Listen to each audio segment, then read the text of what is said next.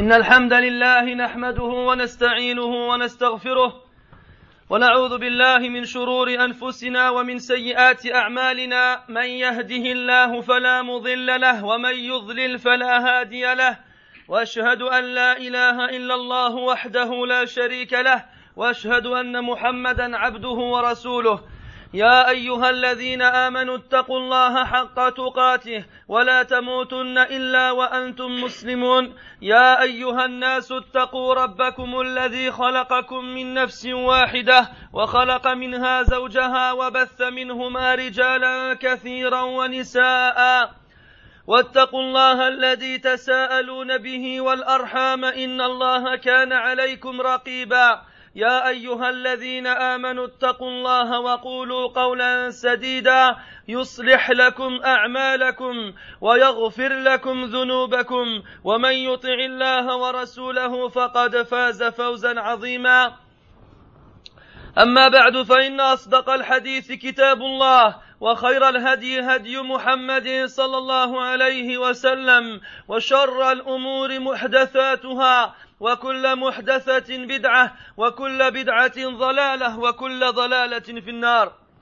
عباد الله إن من محاسن شريعة الإسلام وكلها محاسن أنها جعلت قاعدة منع الضرر والضرار من أصول قواعد الشريعة ومن مجالات التطبيق العملي لهذه القاعدة الجليلة. حرص المسلم على ألا يعين ولا يعان ما استطاع إلى, إلى ذلك سبيلا. فقد روى مسلم في صحيحه عن عبد الله بن عباس رضي الله عنهما أن النبي صلى الله عليه وسلم قال العين حق ولو كان شيء سابق القدر لسبقته العين وإذا استغسلتم فاغسلوا وروى أبو نعيم في الحلية والخطيب البغدادي في تاريخه عن جابر بن عبد الله رضي الله عنهما أن النبي صلى الله عليه وسلم قال العين تدخل الرجل القبر وتدخل الجمل القدر أي أنها تصيب الرجل فتقتله فيدفن في القبر وتصيب الجمل فيشرف على الموت فيذبح ويطبخ في القدر. وروى البخاري في تاريخه والبزار في مسنده عن جابر بن عبد الله رضي الله عنهما أن رسول الله صلى الله عليه وسلم قال أكثر من يموت من أمتي بعد قضاء الله وقدره بالعين. وقد قرر العلماء علماء أهل السنة والجماعة أن العين حق وأنها تمرض وتقتل وهي ثابتة بالكتاب والسنة وبواقع الأمم المتكررة. يقول الله جل وعلا لنبيه وإن يكاد الذين كفروا ليزلقونك بأبصارهم لما سمعوا الذكر ويقولون إنه لمجنون. أي يعينوك بأبصارهم. قال ابن كثير رحمه الله وفي هذه الآية دليل على أن العين إصابتها وتأثيرها حق بأمر الله جل وعلا.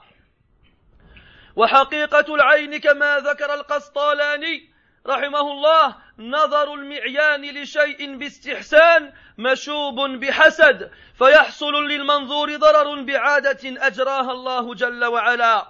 وقد وقعت الكثير من الحوادث قديما وحديثا بسبب العين. ثم اعلموا عباد الله أن العين عينان عين إنسية وعين جنية. وقد كان النبي صلى الله عليه وسلم يتعوذ من عين الجان ثم من أعين الإنسان. فلما نزلت المعوذتان أخذهما وترك ما سوى ذلك كما رواه الترمذي وابن ماجه. ولقد ذكر الفقهاء رحمهم الله أن من عرف بالعين فإن الإمام يحبسه ويجري له ما ينفق عليه إلى الموت. قال ابن القيم رحمه الله وهذا هو الصواب قطعا وما ذاك يا عباد الله إلا لعظم هذا الأمر وخطورته في المجتمع وإهلاك الأنفس به وهدم الأسر والبيوتات مما يدل بالتأكيد على أن العين حق. فكفى الله المسلمين شرها. عباد الله وإذا كانت العين من الحق فكيف السبيل إلى التوقي منها واستدفاعها؟ إن من أعظم ما تستدفع به العين تجديد العبد لعهد الافتقار والذلة والانكسار لله جل وعلا والحاجة لحفظ الله سبحانه ورعايته له بقراءة أذكار الصباح والمساء فقائلها لا يضره شيء بإذن الله سبحانه. فقد روى البخاري عن عبد الله بن عباس رضي الله عنهما أن النبي صلى الله عليه وسلم كان يعوذ الحسن والحسين ويقول إن أباكما كان يعوذ بها إسماعيل وإسحاق. أعوذ بكلمات الله التامات من كل شيطان وهامة ومن كل عين لامة. ومما تستدفع به العين ستر ما يخاف عليه إن أمكن ذلك كما فعل يعقوب عليه السلام حين أمر بنيه أن يدخلوا من أبواب متفرقة لحاجة في نفسه. قال المفسرون إنه أراد أن يدفع ضرر العين عنهم وإنك والله لتعجب من تبجح وتفسخ وتعري بعض نساء وشباب المسلمين وإظهارهم لما لا يجوز لهم إظهاره من أجسادهم تقليدا للكفرة والفساق فهلا خافوا على أجسادهم؟ ضرر العين إذا إذ لم يخافوا عقاب الله جل وعلا وجعله تلك الأجساد وقودا لنار جهنم والعياذ بالله. وما يتذكر إلا أولو الألباب. وإذا وقعت العين وحل ضررها بالبدن فإن شرها يستدفع بالرقى والتعاويذ الشرعية الثابتة بعيدا عن دجل الأفاكين واكله وأكلة أموال الناس بالباطل من السحرة والمشعوذين. ولتجنب الإضرار بالعين شرع الله سبحانه لنا عند الإعجاب بهيئة المسلم أو حاله أو ماله أو ولده أن نقول ما شاء الله لا قوة إلا بالله. كما في قصة صاحب الجنتين وصاحبه ولولا إذ دخلت جنتك قلت ما شاء الله لا قوة إلا بالله.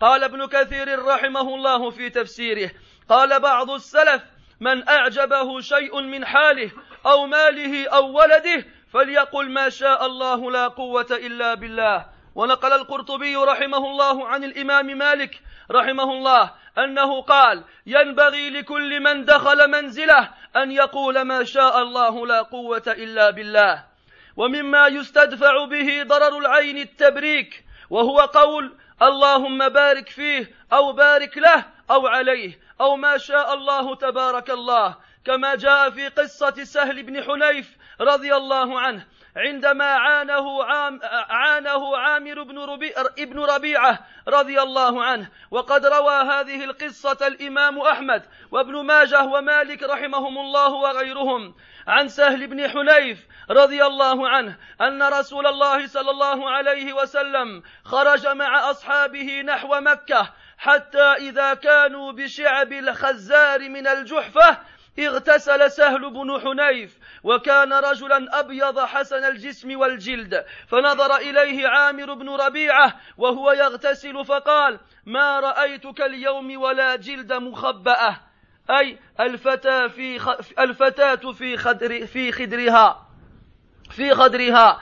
فلبط سهل أي صرع وسقط على الأرض. فأتي رسول الله صلى الله عليه وسلم. فقيل له يا رسول الله هل لك في سهل؟ والله ما يرفع رأسه وما يفيق. فقال صلى الله عليه وسلم هل تتهمون فيه من أحد؟ قالوا نظر إليه عامر بن ربيعة. فدعا رسول الله صلى الله عليه وسلم عامرا فتغيظ عليه وقال على ما يقتل أحدكم أخاه. هلا إذا رأيت ما يعجبك بركت. ثم قال له صلى الله عليه وسلم اغتسل له. فغسل وجهه ويديه ومرفقيه وركبتيه وأطراف رجليه وداخلة إزاره في قدح في قدح. ثم صب ذلك الماء عليه. يصبه رجل على رأسه وظهره من خلفه. يكفئ القدح وراءه. ففعل به ذلك فراح سهل مع الناس ليس به بأس. وقد أفاد الحديث أن المعين إذا عرف عائنه فإنه يشرع له أن يطلب منها أن يطلب منه الوضوء والاغتسال ويجب على من طلب منه الاغتسال أن يمتثل ولا يكابر في ولا يكابر في ذلك لقوله صلى الله عليه وسلم وإذا استغسلتم فاغسلوا وعلى كل من يعلم من نفسه أنه ربما يصيب بالعين أن يتقي الله عز وجل في إخوانه كما قال النبي صلى الله عليه وسلم وأن يكثر دائما في حديثه ووصفه من ذكر الله والدعاء بالبركة وأن يجتنب الاسترسال في الوصف والاستحسان وجموح النفس في ذكر ما تراه العين من الأمر المستحسنة. عباد الله إن مما تجدر الإشارة إليه والتنبيه عليه أن الإصابة بالعين واشتهار وقوعها من شخص معين ليس مؤشرا على فسق ليس مؤشرا على فسق ولا صلاح لأن الإنسان قد تصيبه عين نفسه إذا رأى منها ما يعجبه واستقى بعض أهل العلم ذلك من قوله عز وجل ولولا إذ دخلت جنتك قلت ما شاء الله لا قوة إلا بالله. قال ابن القيم رحمه الله وقد يعين الرجل نفسه وقد يعين بغير إرادته. ويقول ابن عبد البر رحمه الله إن الرجل الصالح قد يكون عائنا وقد يعين الرجل نفسه.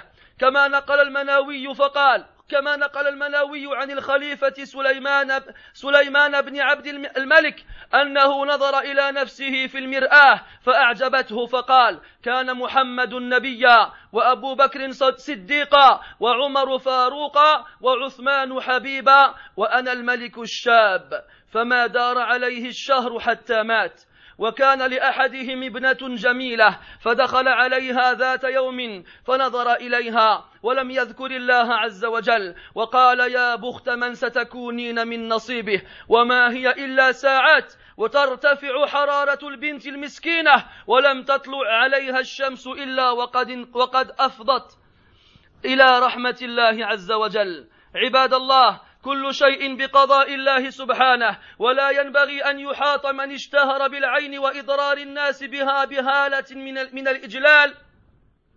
والمخافة منه والتودد له على وجه يعتقد يعتقد هو أو غيره أن بيده ضر أضر أحد أو نفعه.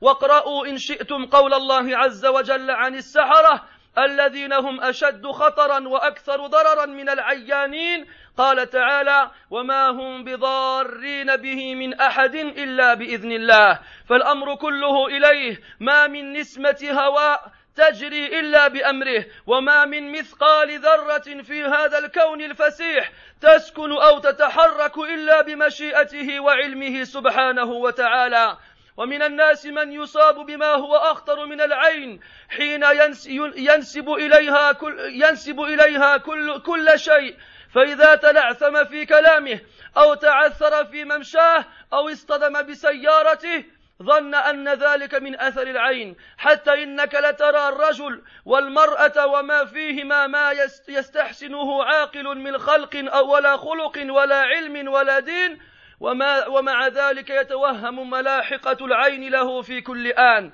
وما هذا إلا استدراج من الشيطان له ليعيش في دوامة من الوساوس يفسد بها دينه وتتعطل مصالح دنياه.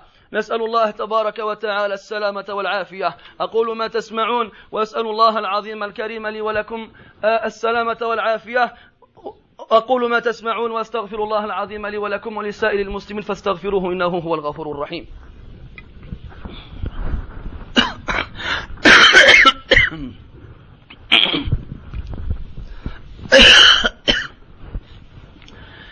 الحمد لله رب العالمين والعاقبة للمتقين ولا عدوان إلا على الظالمين. وأصلي وأسلم على خاتم الأنبياء والمرسلين محمد بن عبد الله عليه أفضل الصلاة وأزكى التسليم. وعلى آله وأصحابه أجمعين وبعد. Mes très chers frères, sachez que fait partie des perfections de l'islam. Que l'islam est basé sur une règle fondamentale. Qui a pour but d'interdire et d'empêcher qu'on se fasse du mal à soi-même ou aux autres. Et ceci fait partie, comme je viens de vous le dire, des règles fondamentales de l'islam. Et sachez que parmi les moyens concrets et réels d'appliquer cette règle que nous venons de citer, que le musulman fasse extrêmement attention à ne pas jeter le mauvais œil ou à ne pas en être victime tant qu'il en est capable. Muslim nous rapporte d'après Ibn Abbas anhu, que le prophète sallallahu alayhi wa a dit le mauvais œil est une vérité, le mauvais œil est une réalité. Et si il y avait une chose qui aurait devancé la prédestinée, ça aurait été le mauvais œil. Alors, lorsqu'on vous demande de vous laver, lavez-vous. La dernière partie du hadith, on y reviendra tout à l'heure. Abu Nu'aym, dans le et Al-Khatib al-Baghdadi, dans, dans, son livre d'histoire, nous rapporte après Jabal ibn Abdullah, que le prophète sallallahu alayhi wa sallam a dit, le mauvais œil fait rentrer l'homme dans sa tombe et fait rentrer le chameau dans la, dans la marmite. C'est-à-dire que le mauvais œil peut toucher une personne à un point où il en meurt. Alors, il sera enterré dans sa tombe. Et il peut même toucher les bêtes, telles que le chameau. Alors il s'apprête à mourir et on, on va pour l'égorger et le, et le cuisiner, le préparer dans une marmite. Al-Bukhari et Al-Bazzar rapportent, d'après Jabir toujours, que le prophète sallallahu alayhi wa sallam a dit, ceux qui meurent le plus dans ma communauté, yani ceux qui fait plus, le plus mourir les gens dans ma communauté après le décret d'Allah Azza wa et sa prédestinée, c'est le mauvais œil. Et les savants de Ahlus Sunnati wal Jama'ah sont tous d'accord pour dire que le mauvais œil est une réalité et qu'elle peut être une cause de maladie ou de mort. Et elle a été prouvée d'après les textes du Coran et de la Sunna et de la réalité qui a eu lieu dans les anciennes communautés ainsi que dans la nôtre. Dans le Coran, Allah Ta'ala, il dit à son prophète, Et peu ne s'en fallut que les mécréants, la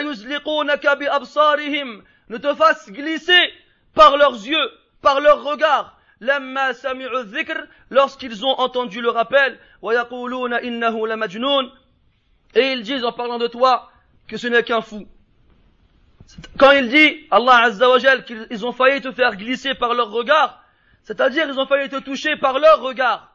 Ibn Kathir rahimahullah dit qu'il y a dans ce verset une preuve évidente que le mauvais œil touche et fait du mal réellement avec la permission d'Allah Azza wa Et les savants comme Al-Qastalani ont défini le mauvais œil comme étant hein, le regard de quelqu'un vers une chose qui lui plaît, qu'il trouve belle, mais ce regard est mélangé d'étonnement et d'envie, une envie jalouse. Alors, la chose qui est regardée sera touchée par un mal, par une habitude qu'Allah Azza wa fait courir. Et ce genre de choses-là s'est passé avant et maintenant dans de nombreuses, dans de nombreux événements et dans de nombreuses, dans de nombreux cas, toujours à cause du mauvais œil. Sachez mes frères aussi que l'œil est de deux types. Il y a l'œil de l'être humain ainsi que l'œil du djinn. Et le prophète sallallahu alayhi wa sallam cherchait refuge auprès d'Allah azza contre les yeux des djinns, ensuite contre les yeux des hommes, jusqu'à ce que al-mu'awwidhatan, qui sont les deux soirs, les deux dernières sourates du Coran, Qul a'udhu bi rabbil falaq et jusqu'à ce que ces deux sourates-là ne fussent révélées. Alors le prophète sallallahu alayhi wa sallam les a prises, comme moyen de chercher protection auprès d'Allah, et a délaissé tout ce qui tout, le reste. Et les savants du fiqh, les jurisconsultes ont, ont cité que si on connaît quelqu'un comme étant, comme, comme ayant le mauvais œil, alors l'imam, le gouverneur, se doit de l'emprisonner, de l'arrêter, et de lui, de lui faire parvenir sa subsistance jusqu'à ce qu'il ne meure. il reste vivant, et l'imam, il lui donne à manger à boire et s'occupe de lui, mais il l'enferme pour ne pas qu'il fasse du mal aux autres. Et Ibn al-Qayyim a dit que cet avis était l'avis le plus correct, sans aucun doute. Et ceci, mes frères, seulement parce que cette affaire est très grave et très importante, et très dangereuse pour la société, et qu'elle amène à la destruction et à la mort des gens, et à la destruction des familles ainsi que des, ainsi que des demeures. Et, ce, et ceci nous indique à quel point là, le mauvais œil est une vérité, et à quel point il faut en faire, il faut y faire attention. Mes frères, lorsqu'on a conclu que le mauvais œil était une réalité, comment faire pour s'en protéger et comment faire pour le repousser? Sachez que le meilleur moyen, ou bien les meilleurs moyens pour se, fait partie des meilleurs moyens pour repousser le mauvais œil, c'est de renouveler constamment l'engagement qu'on a pris envers Allah Azzawajal, de s'humilier devant lui, et de toujours revenir à lui, et de se briser devant lui, et de manifester le, besoin que l'on a de lui, qu'il nous protège et qu'il nous préserve. Comment cela? En lisant les, les les formules de rappel du matin et du soir.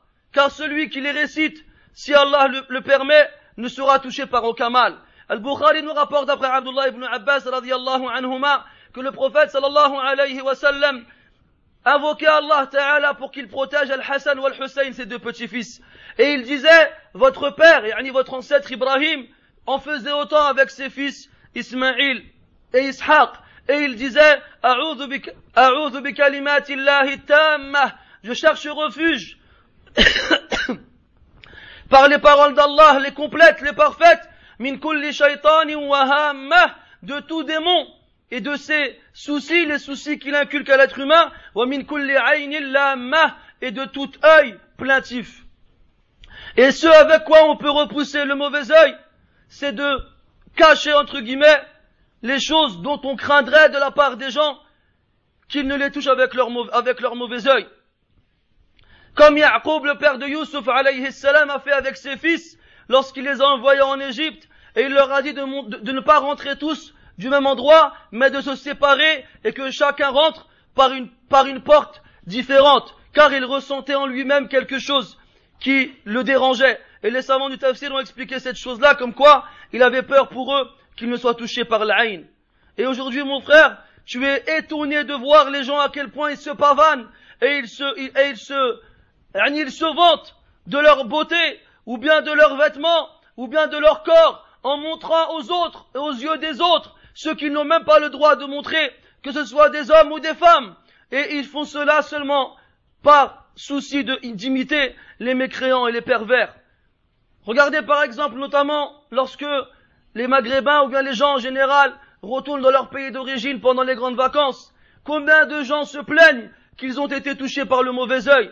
Mais subhanallah, toi tu vas dans une rue avec des pauvres, tu vas dans une rue où les gens ne mangent de la viande qu'une fois par an à l'Eid et encore, et tu viens et tu viens avec ta nouvelle voiture et avec tes nouveaux vêtements et tous les jours tu mets une paire de chaussures différentes et tous les jours tu te montres aux autres comme quoi tu as et tu et, tu et tu t'en et tu t'en tu, tu, tu, tu, montres ta fierté par rapport à cela.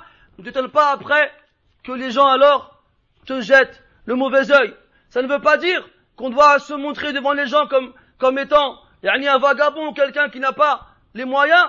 Non, mais au moins qu'il fasse attention à faire les azkars, les formules de protection le matin et le soir, et surtout qu'il pense aux gens qui n'ont pas et à qui on leur montre ces choses-là que peut-être ils n'auront jamais.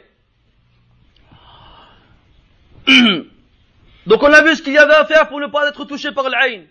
Maintenant dans le cas où on est touché par l'aïn, qu'est-ce qu'on doit faire?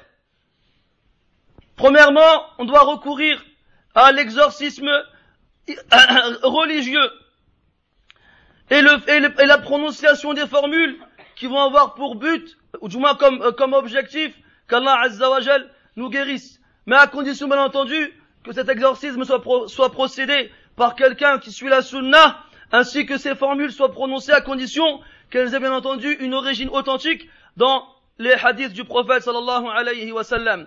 Et qu'on fasse extrêmement attention aux menteurs, aux charlatans, à ceux qui mangent l'argent des gens dans le faux, parmi les, parmi les sorciers et autres devins et autres faux, frais comme ils les appellent. Voilà, c'est une honte qu'on appelle ces charlatans frais. Frais, pour ceux qui savent pas, ça vient du mot arabe faqih. Wal faqih, c'est le fahim, celui qui a compris. Comment il a compris Parce qu'il a eu, grâce à Allah Azza wa Jal, la science. هذوك الناس خصنا نسميوهم سفيه سفيه ماشي فقيه hein on doit les appeler des sots le sot le SOT l'imbécile le stupide le niais celui qui prétend aux gens connaître l'invisible et quand tu viens frapper chez lui à sa porte il te dit شكون كتعرف كتعرف الغيب قول لي شكون Tu sais, tu sais l'invisible, bah dis-moi c'est qui Hein? Mais les plus imbéciles, ce sont ceux qui vont les voir. Parce qu'ils ne réfléchissent même pas à ce genre d'éléments. Sachez aussi, mes frères, que parmi les moyens qui existent pour, se, protéger du mal, du mauvais œil, Allah Azzawajal a légiféré à ce que lorsqu'on voit une chose qui nous, qui nous plaît, que ce soit dans l'apparence du musulman, ou sa situation, ou sa fortune, ou ses enfants, que l'on dise, Allah, la quwwata illa billah. Comme dans Suratul Kahf, que vous lisez tous les vendredis, dans l'histoire de cet homme qui avait deux jardins, et un homme qui n'avait rien du tout, et qui s'est vanté auprès de l'homme qui n'avait rien du tout. Et après, l'homme, il lui a dit, si seulement tu avais dit lorsque tu es entré dans ton jardin, Allah, la quwwata illa billah. Quelques pieux prédécesseurs ont dit, celui qui est étonné, celui qui, à qui la, la situation d'une personne, ou c'est bien, ou son enfant lui plaise, qu'il dise, Allah, la quwwata illa billah. Al-Qurtubi rapporte d'après l'imam Malik, rahimahullah, qu'il a dit, que lorsque tu rentres chez toi, alors dis, Masha'Allah la quwwata illa billah. Parce que l'homme, dans le verset du Coran, on lui a dit de, dire ça lorsqu'il rentre dans son jardin, dans sa propriété.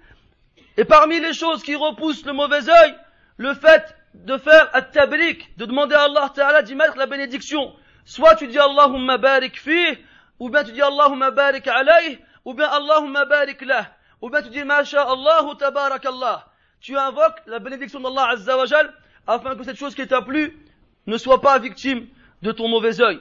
Il y a une histoire que rapporte l'imam Ahmad rahimahullah, comme quoi le prophète sallallahu alayhi wa sallam est sorti avec ses compagnons vers la Mecque. Lorsqu'ils sont arrivés près d'un endroit qu'on appelle Al-Juhfa, Sahl ibn Hunayf radiyallahu anhu s'est lavé.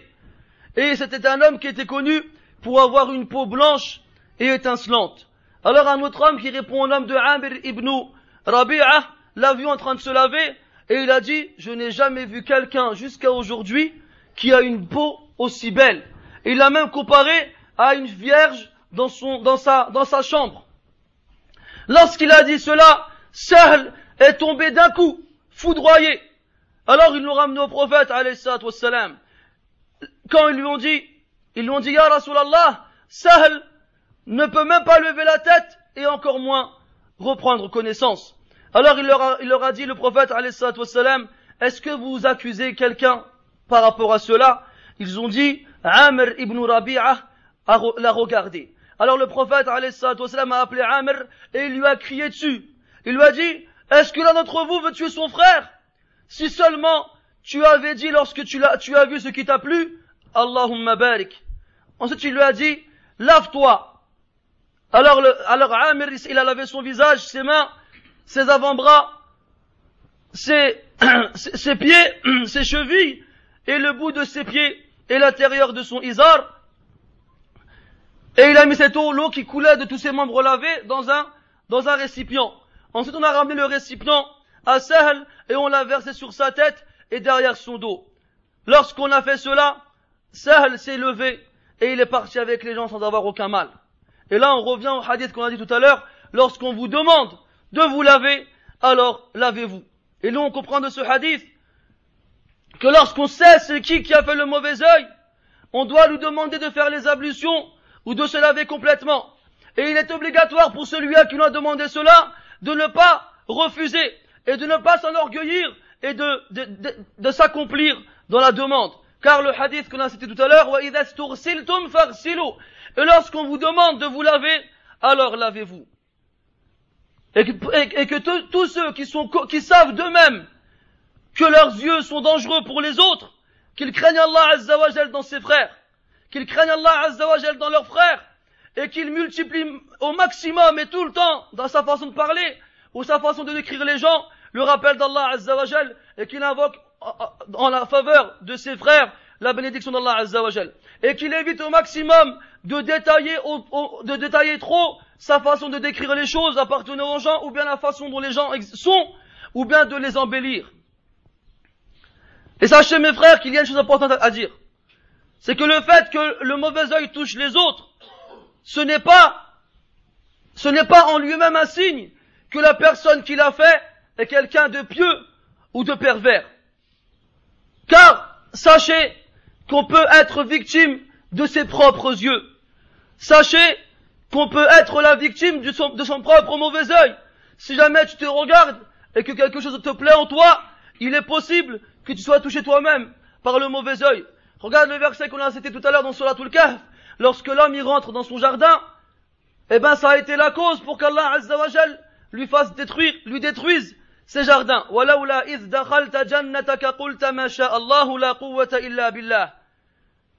Donc là, on lui a demandé de faire tabrik sur lui-même pour une chose qui lui appartient. Et Ibn al-Qayyim rahimahullah, dit, il est possible qu'un homme se fasse du mauvais œil à lui-même, comme il est possible qu'il fasse le mauvais œil sans le vouloir. Et Ibn Abdil rahimahullah nous dit qu'un homme pieux peut faire du mauvais œil comme un homme peut se faire mauvais œil à lui-même. Et Al-Manawi nous rapporte qu'un calife qui répond au nom de Sulaiman ibn Abdel Malik s'est un jour regardé dans le miroir et il sait plus. Alors il a dit, Mohammed était un prophète et Abu Bakr était un véridique et Omar était distingué entre le vrai et le faux et Uthman était aimé et moi je suis le roi qui est jeune. Il n'y a pas un mois qui est passé après cela sans qu'il ne soit mort. Et il y a un autre homme qui avait une fille qui était très belle. Et un jour il est rentré, il l'a regardée, il l'a trouvée très belle il n'a pas évoqué Allah Azza wa ni invoqué la bénédiction. Il a dit, quel bonheur pour celui de qui tu seras la femme. Et quelques heures plus, tard, voici que la température de cette fille s'élève, et dans la nuit, avant que le soleil ne se lève, voici qu'elle mourut. Donc sachez mes frères, après tout ce que l'on vient de dire, que toute chose qui arrive, arrive par l'ordre d'Allah Azza wa Et il n'est pas permis et il ne convient pas à ce qu'on, à qu'on entoure la personne qui est connue pour avoir un mauvais œil et pour faire du mal aux gens, à, pour, pour se mettre à le, à le, à le complémenter, ou bien à vouloir s'attirer ses faveurs, ou bien avoir, ou bien à le craindre, ou bien à essayer de l'aimer dans une, dans une conviction qu'il ne nous fera pas du mal si jamais on fait cela. Car sachez mes frères que personne ne fait du mal ou du bien si ce n'est par la permission d'Allah Azza Lisez le verset dans le Coran où Allah Ta'ala parle des sorciers qui sont plus dangereux et plus maléfiques que ceux qui font le mauvais œil. Il dit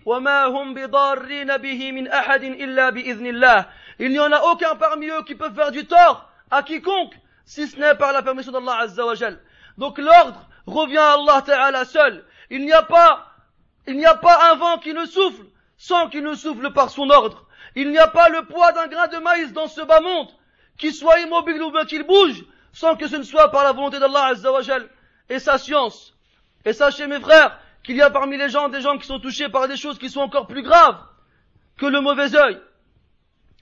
Et en général, chaque fois qu'il leur arrive un malheur à ces gens-là, ils disent c'est à cause du mauvais œil, c'est à cause du mauvais œil. Lorsqu'il bégaye en parlant, c'est le mauvais œil. Lorsqu'il trébuche en marchant, c'est le mauvais œil. Lorsqu'il fait un accident avec sa voiture, c'est le mauvais œil. Chaque fois qu'il lui arrive quelque chose, alors il pense que c'est dû au mauvais œil. Et ceci, mes frères, peut avoir, peut être une incompatibilité avec la bonne aqidah, la bonne croyance que le musulman doit avoir, de savoir que toute chose qui arrive dans l'univers, c'est par la grâce d'Allah Azzawajal et par son ordre. Et sachez que ces gens qui vivent ainsi ne font que vivre dans un, dans une, dans une, dans une cellule dont, dont la porte est fermée à jamais et que ceci n'est qu'un acheminement de la part de Shaitan afin que ces personnes-là vivent continuellement dans le doute et vivent continuellement dans les, dans les ambiguïtés afin qu'ils n'arrivent plus à adorer Allah correctement et que même ces affaires mondaines ne lui soient plus permises ou bien possibles. On demande à Allah Azza protection contre le mauvais œil et on lui demande à ce qu'il protège les autres de nous dans le cas où nous serions nous, nous, nous aurions des yeux dangereux pour les autres. Allahumma اللهم أصلح اللهم أعز الإسلام والمسلمين وأذل الشرك والمشركين ودمر أعداءك أعداء الدين. اللهم انصر الإسلام والمسلمين. اللهم انصر الإسلام والمسلمين. اللهم انصر من نصر الدين واخذل من خذل المسلمين يا رب العالمين. اللهم آتنا في الدنيا حسنة وفي الآخرة حسنة وقنا عذاب النار. اللهم إنا نعوذ بك من كل شيطان وهامة ومن كل عين لامة. اللهم رب الناس اذهب البأس اشف وأنت الشافي. لا شفاء إلا شفاؤك فاشف مرضانا شفاء لا يغادر سقما. اللهم أبدل أمراضهم صحة اللهم أبدل أسقامهم صحة وأمراضهم عافية يا رب العالمين. اللهم آتنا في الدنيا حسنة وفي الآخرة حسنة وقنا عذاب النار. سبحانك اللهم وبحمدك أشهد أن لا إله إلا أنت. نستغفرك ونتوب إليك. وصلى الله وسلم وبارك على محمد وعلى آله وأصحابه أجمعين وقوموا إلى صلاتكم يرحمكم الله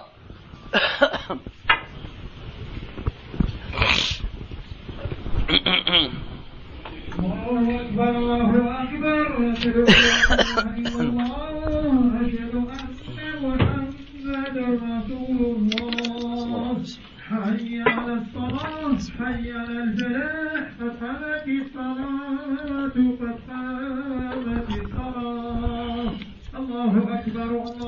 لا إله إلا الله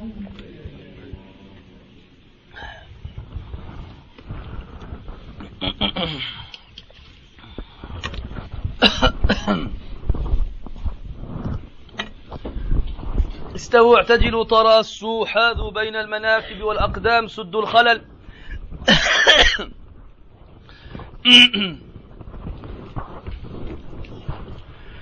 الله أكبر.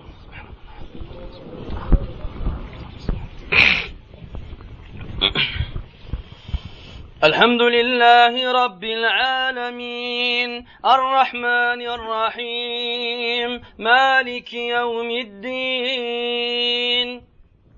إياك نعبد وإياك نستعين اهدنا الصراط المستقيم صراط الذين أنعمت عليهم غير المغضوب عليهم ولا الضالين.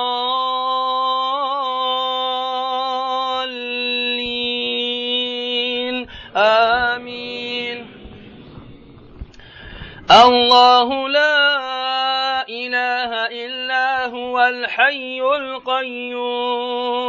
لا تأخذه سنة ولا نوم. له ما في السماوات وما في الأرض. من ذا الذي يشفع عنده إلا بإذنه يعلم ما بين أيديهم وما خلفهم ولا يحيطون بشيء من علمه إلا بما شاء.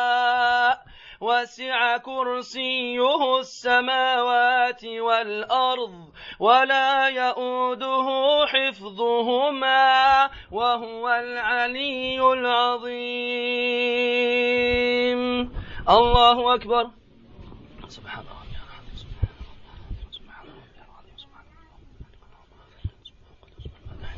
سمع الله لمن حمده. اللهم ربنا ولك الحمد. الله أكبر.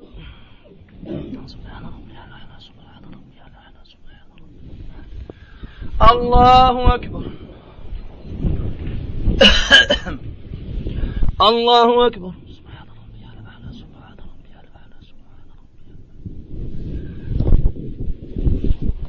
الله أكبر. الحمد لله رب العالمين الرحمن الرحيم مالك يوم الدين إياك نعبد وإياك نستعين اهدنا الصراط المستقيم صراط الذين أنعمت عليهم غير المغضوب عليهم ولا الضالين. آمين. لا يكلف الله نفسا إلا وسعها. لها ما كسبت وعليها ما اكتسبت. ربنا لا تؤاخذنا إن نسينا أو أخطأنا. ربنا ولا تحمل علينا إصرا كما حملته كما حملته على الذين من قبلنا. ربنا ولا تحملنا ما لا طاقة لنا به. واعف عنا واغفر لنا وارحمنا. أنت مولانا. فانصرنا على القوم الكافرين. الله أكبر.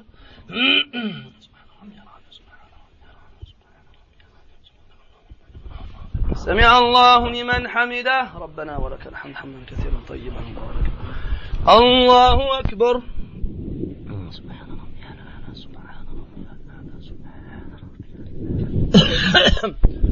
الله أكبر.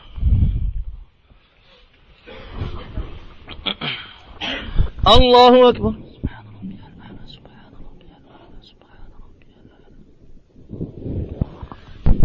الله أكبر.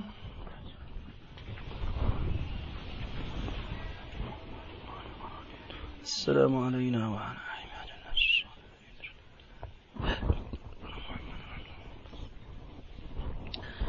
اللهم صل على محمد وعلى صلينا على إبراهيم وعلى ال إبراهيم بارك على محمد وعلى ال محمد بارك على إبراهيم وعلى ال إبراهيم كما هذا من قبل هذا من على ذكرك وشكرك وحسن